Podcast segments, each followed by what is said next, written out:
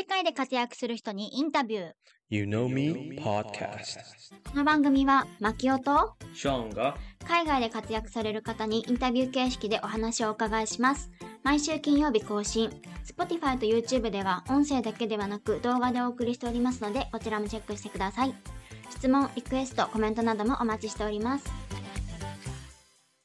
今日の湯飲みゲストは移民弁護士のアンソニーさんです。なぜ弁護士になったのか、今移民に置かれている問題などをお伺いしました。ぜひ最後まで聞いてください。本日の茶柱。今日のゲストは移民弁護士のアンソニーさんなので、えーその、まあ、事前情報も兼ねてと言いますか、私たち、まあ、私自身のグリーンカード取得プロセスについてお話をしようと思います。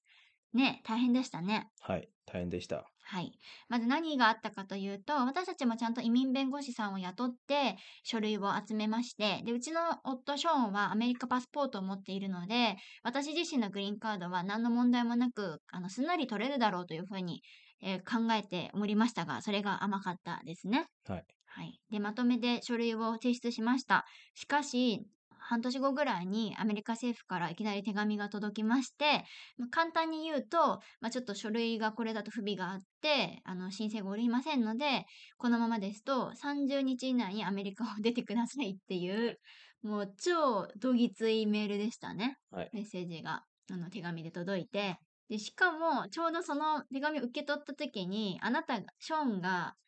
えっ、と、出張で台湾に行ってしまっていて、私が一人でアメリカにいたんだよね。でだから余計にやばいぞ、みたいな。はいなんたるタイミングだ、みたいな感じだったよね。そう。だからすぐそれを届いたら、もう翌日か2日にすぐアメリカにまた戻りました。そう、ちょっと出張を繰り上げて早めに戻ってきてもらって、30日しかないから、それまでに足りない書類を集めないと、集めて再提出をしないといけないので、ちょっとあの、急いで戻ってきてもらって、まあ、はっきり言ってなんか、決定的なダメポイントはよくわからなかったよね。うん、わかりませんでした。なんか、うん弁護士さんも、えっと、なんか、ちょっとうやむやだったよね。それは、うんどうかな。わからないんだけど、ううちの弁護士は台湾人で、よよく依頼、お客さん多分ほとんど台湾人と台湾人、あるいは台湾人と中国人のケースが多かったんじゃないですか。うん。そう、日本人に対して多分不慣れだったから、そこの書類がちょっと甘かったんじゃないかなと思うんだけれども、あその時の大統領はトランプだったっていうのもあって、まあいろいろなタイミングがあり、なぜかいきなり却下が来てしまって、結構グリーンカードの取得で、アメリカ人の夫を持つにもかかわらず却下っていうのは相当珍しいよね。はい。聞いたことないよね、周りで。トータル的に何1年年かか半かかった。1年半かか。うん。で、それはコロナもあったから。最後面接があって、面接がクリアすれば、まあ割とすぐにグリーンカード取れるはずなんですけど、面接の日にちはもう決まってたのに、それが、延長。そう、3月の、あの、例のあの、コロナが、パンデミックの時の3月の末で、その私たちの1週間前に全部シャットダウンしちゃって、もうギリギリで面接できなかったっていうね、大変悔しい思いをしたんですけども、結局その後9月に延期になって、えっ、と、その後はすぐ来ましたね、カードが。もしその時、アントニーさん出会えばよかったねっ。て思うよね。今振り返ると。その時は他に方法を知らなかったから、その台湾人弁護士を頼ってたけれども、今ね、もし振り返れるならば、アンソニーに頼りたかったね。はい。本日の湯飲み。本日のゲストはアンソニーさんです。よろしくお願いします。はい、よろしくお願いいたします。では、まず自己紹介はお願いできますか？私は米国アメリカで生まれて、あの、ミシガン州、シカゴの近いのミシガン州の五大湖の州で、デトロイトで生まれ、ずっともう高校生までミシガン、まあ、勉強して、大学はミシガン大学、大きいの有名な大学で、そこで勉強して、その後で2年、あの日本に住んで、ロースクールに行って弁護士になりました。まあ、簡単といえば。はい、ありがとうございます。まあ、弁護士さんということで、えーそちらについて詳しくお伺いしていきたいなと思っているんですけれども、今は、えっと、アメリカで移民弁護士をされていると聞いたんですけど、そうなんでしょうか？そうですね。アメリカで弁護士になってもうもう23年目ですけれども、私の専門は移民法です。ほとんどあの会社とか代表して労働ビザ取得したりあの扱っております。英事件も扱っておりますけれども、そして10%ぐらいあの家庭移民法のケースも扱っておりますけれども、もう結婚したり婚約者とかいろいろ扱っておりますけれども。ズバリどうしてそのような移民弁護士になられたんでしょうか？中学生から弁護士になりたい。あの私のお父さんそういうふうに言われた。中学生からあの実は弁護士が FBI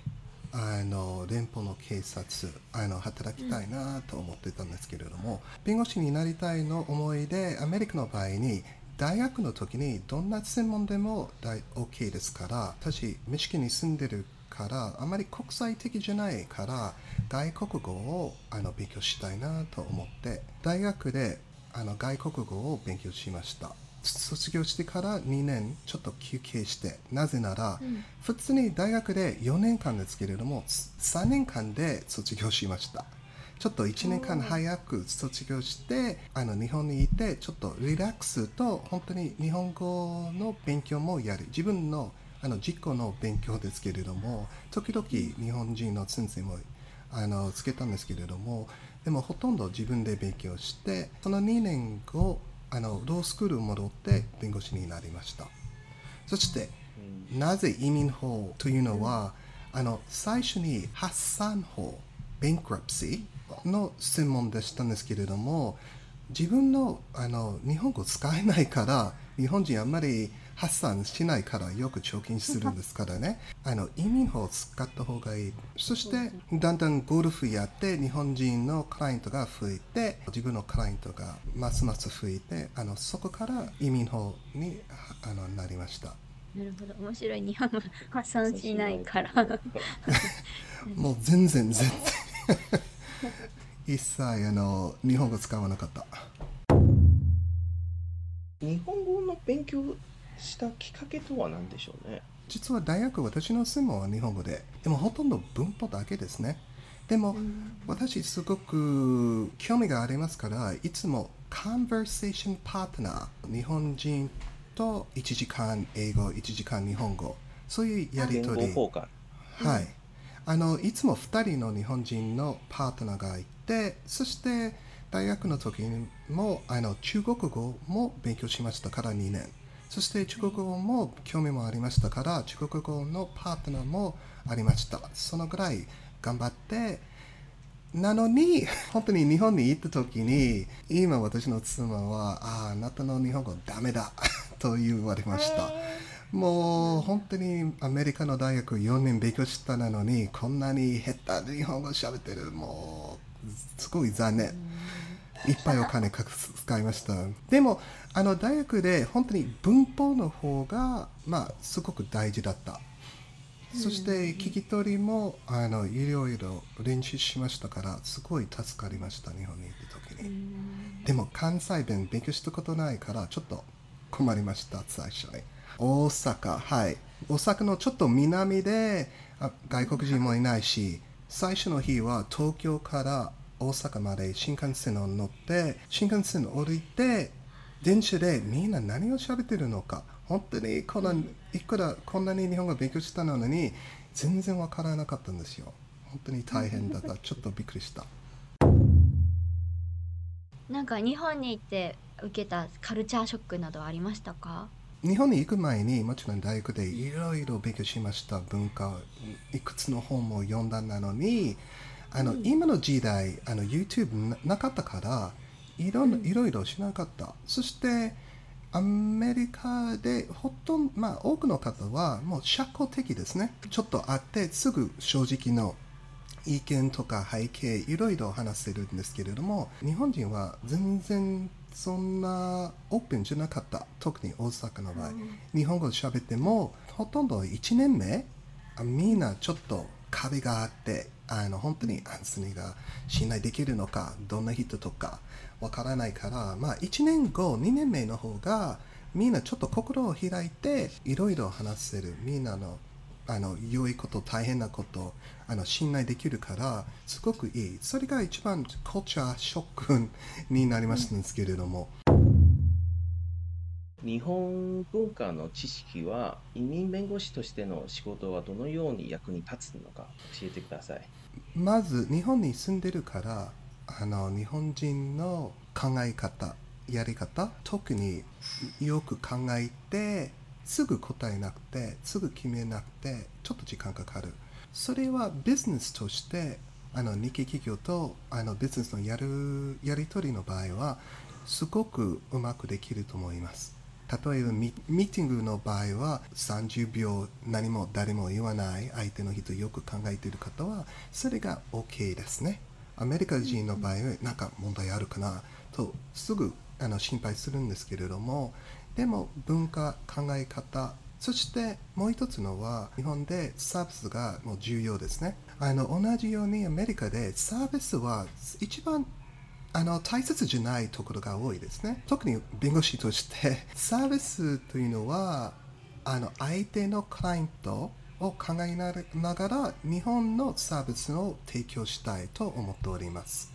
ちょっと高級のサービス思いやって丁寧とか間違いないというふうに考える、私の友達一人も弁護士なんですけど、ここの間話したところに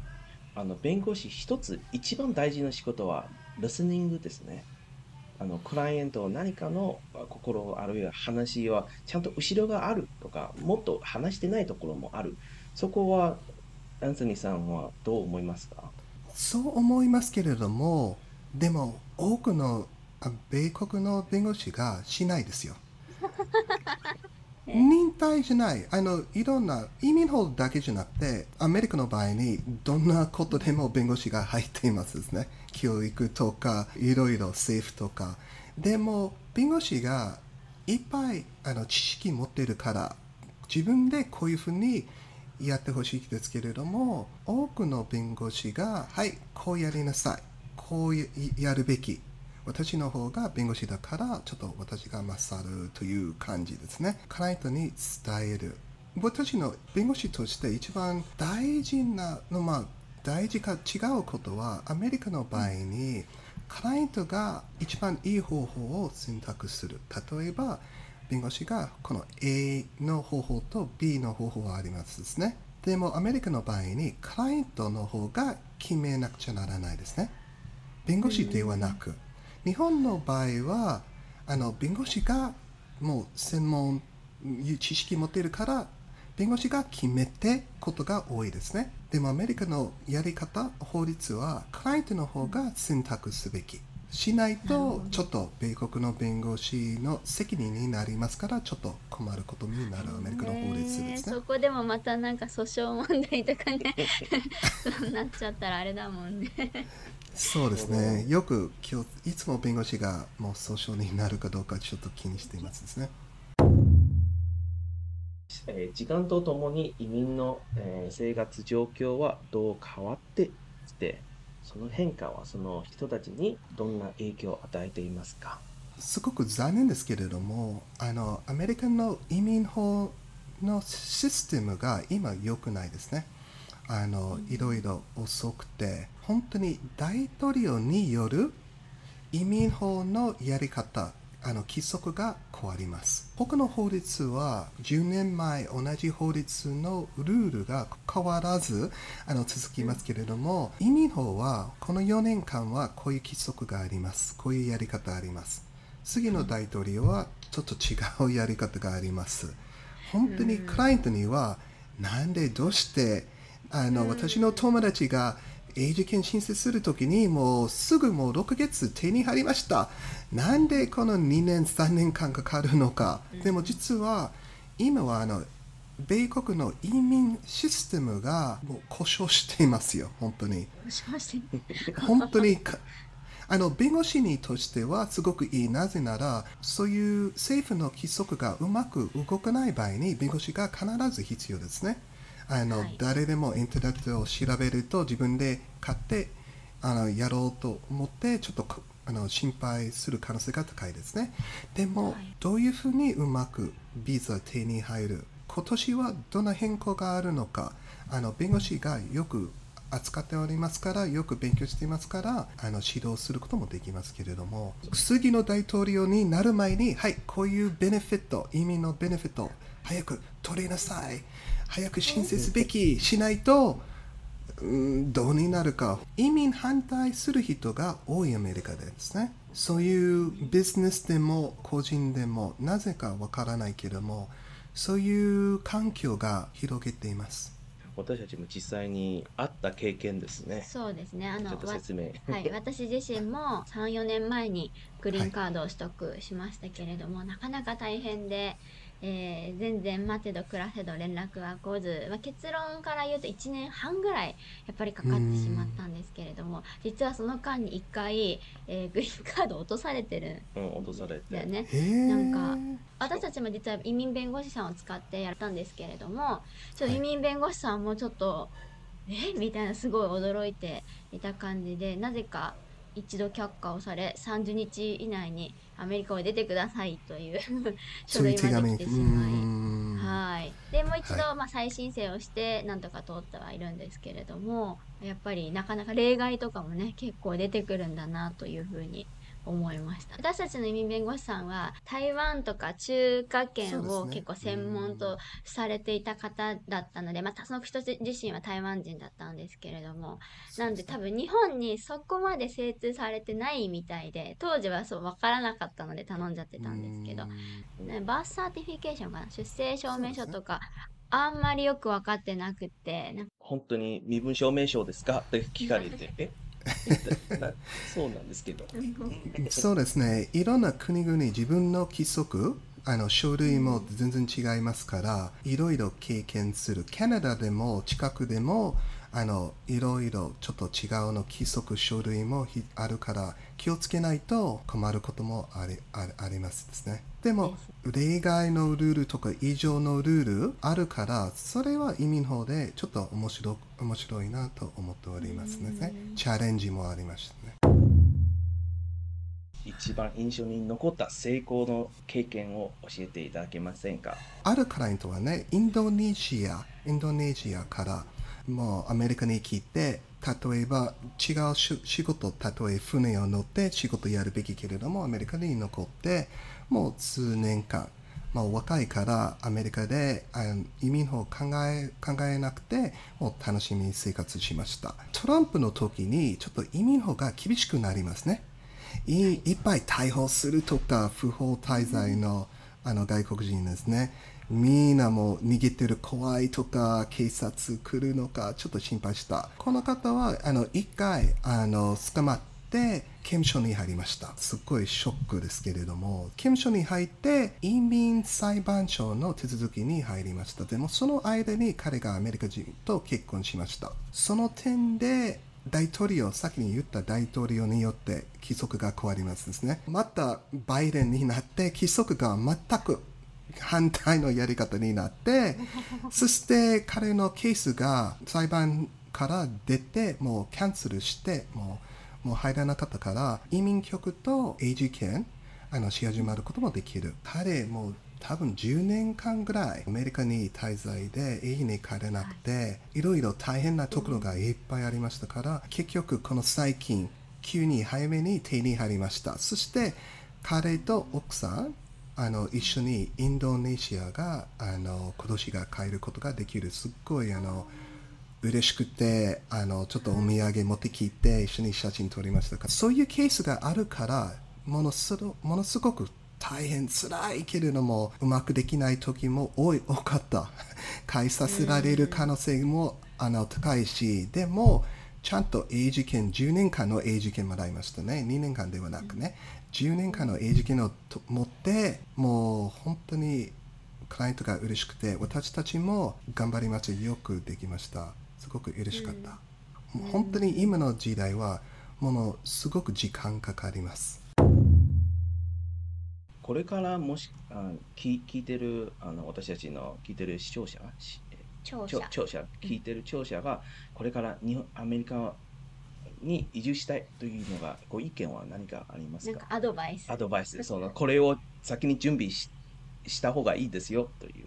本当にこの時代、アメ米国の移民局めちゃくちゃだから、時間ものすごくかかりますから、いい弁護士を見つけて、一緒に歩んだ方が一番ベストだと思います。あの一人にすると毎年変わりますからこの間ねある方は21歳超えてもう英事件も取らないかなと思ってますけれどもこういう法律の例外を調べると本当にギリギリになる。どういうふうにすべき？弁護士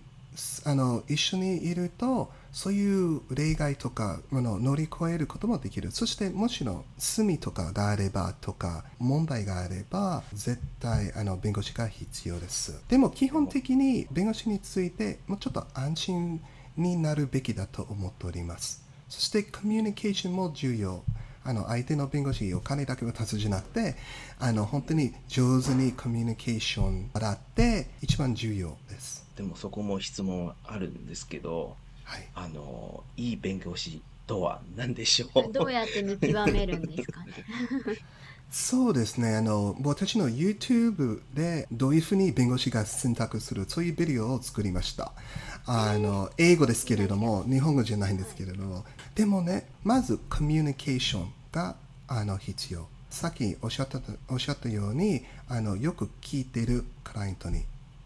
どんなこと、どんな状態、よくあの聞いてるあの弁護士が重要。第2は、あの上手に自分のレベルで説明できる。専門用語ではなく、本人が理解できるように、そのもちろん最初の相談で多分全て覚えないだと思いますけれども、でも、もっと教える、はい、次の段階、こういうふうにあの続きますとか、そういう方がいると一番別。そして、3つ目は、あの弁護士が思いやり、いつもクライアントのことを考えているということですね。そういう3つの点が本当に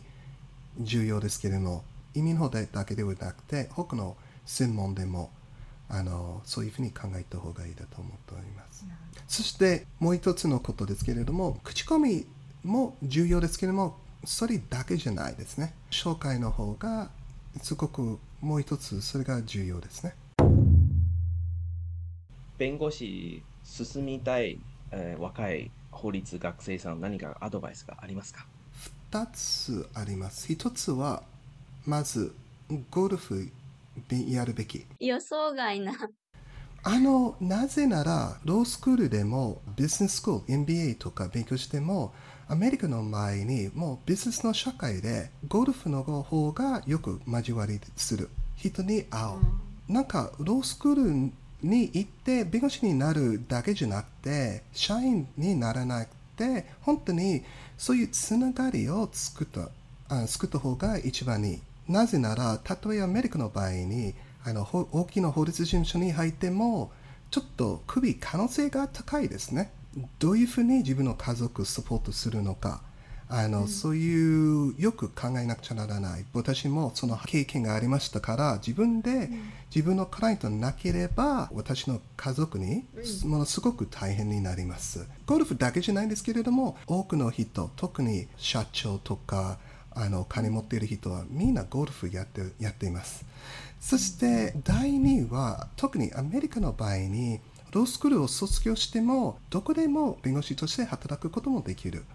というのはあの例えばワシントン DC の政治憲法とか刑事法とかそしてアメリカの場合に途中にあこれ10年間も刑事法を勉強し弁護士としてやりますんですけれどもあこれはあの不動産法あの法律を勉強したいとか移民法弁護士そして私のおすすめは弁護士になってパッション持ってるの分野に入った方がいいと思っております。私は発散のパッションなかったんですけれども、あの、ベンクラプシー、そういうパッションなかったんですけれども、でも結局意味の方が本当にあって、あの、いいサービス提供する、日本語も使えるし、毎日とか、あの、すごくいいだと思います。移民についてよくある間違えた理解をいくつかを教えてもらえますか？本当にアメリカの移民の方々は小さいの影響があります。いつも毎年政治家として外国人がアメリカ人の子供の仕事を盗むというあの言い方と考え方がよく多いと思います。でも実は今よく見るんですけれども働くアメリカ人が足りないですね。どの分野でもほとんど働く仕事もあ空いています。それが一番大きな誤解と間違ってる。アメリカの場合にもっともっとアメリカ人の子供が STEM のあの例え科学とかエンジニアとか数学の仕事の勉強をやるべきですけれどもその代わりにインドとか他の国がもっとエンジニアが多いからほとんど IT とかあのエンジニアインド人がだいぶ増えています。もっとアメリカ人があのそういう分野に入った方がいい。あアメリカ人として仕事がある。外国人があの盗まれてない。とあの収入も全然低くないです。特に駐在員とか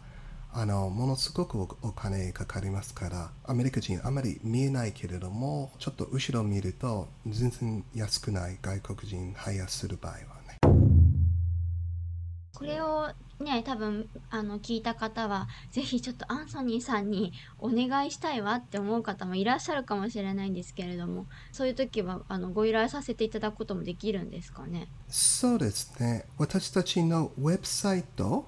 レイロインターナショナル連絡できるし移民法は全米連邦法ですからどの州でも代表することもできる。日本人スタッフ2人もいますからまあ、完璧な日本語の方もいますからごご安心してください、YouTube と SNS、Facebook とか YouTube もありますからレイローインターナショナル調べると、はい。ああります。じゃあ私のこのね概要欄にディスクリプションにそれを全部 URL 貼っておこうと思いますけれどもやっぱり日本語で対応していただけるのはもう安心感が全然ね違うのであの助かる人きっといっぱいいるんじゃないかなと思いますけどね。じゃあ、アントニーさんは今関西弁大丈夫ですか？もし誰かがお客様が。全然分からへん全然分からへん 最後に伝えたいこととか宣伝しておきたいこととかありますか？ちょっと移民法としてわからないときにいつでもご連絡してください。あの私たちの YouTube チャンネル、あのいろんな課題であの移民法とか刑事法も書いたビデオもありますから、それで YouTube まであの Ray Law International あのご覧になってください。わかりました。URL こちらも貼っておきたいと思います。じゃあ本日のゲストアンソニーさんでした。ありがとうございました。はい、ありがとうございます。当番組へのゲスト出演希望募集中です。次戦多戦問いません。概要欄のリンクからご応募お待ちしております。ゆのみポッドキャストはウェブサイト、各 SNS を運営しておりますので、ぜひこちらもチェックお願いします。それでは次のエピソードをお楽しみに。